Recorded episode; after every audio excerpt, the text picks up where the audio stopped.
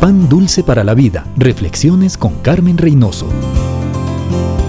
Yo quiero. Esa es una frase que repetimos muchas veces cada día. Yo quiero un millón de amigos. Y ese es el título de una bonita canción. Puede ser que usted al escucharme piense, ¿cómo me gustaría tener amigos? Pero no tengo a nadie, no tengo amigos. El que quiere tener amigos debe mostrarse amigo. El mejor amigo del mundo nos enseña con palabras, pero también con su vida. Jesús vino dejando su trono en el cielo y se hizo como uno de nosotros. Escogió humanos como nosotros para que sean sus amigos. Vivió con ellos. Les enseñó, les guió, les amó, proveyó a sus necesidades, murió por ellos, resucitó y les buscó para animarles y para darles una tarea. Jesús tuvo amigos porque se mostró amigo.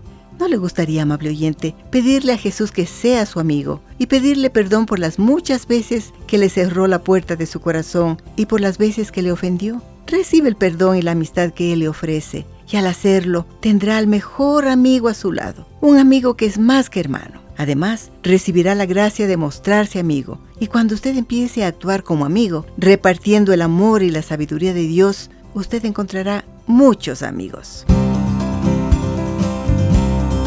Pan dulce para la vida. Reflexiones con Carmen Reynoso.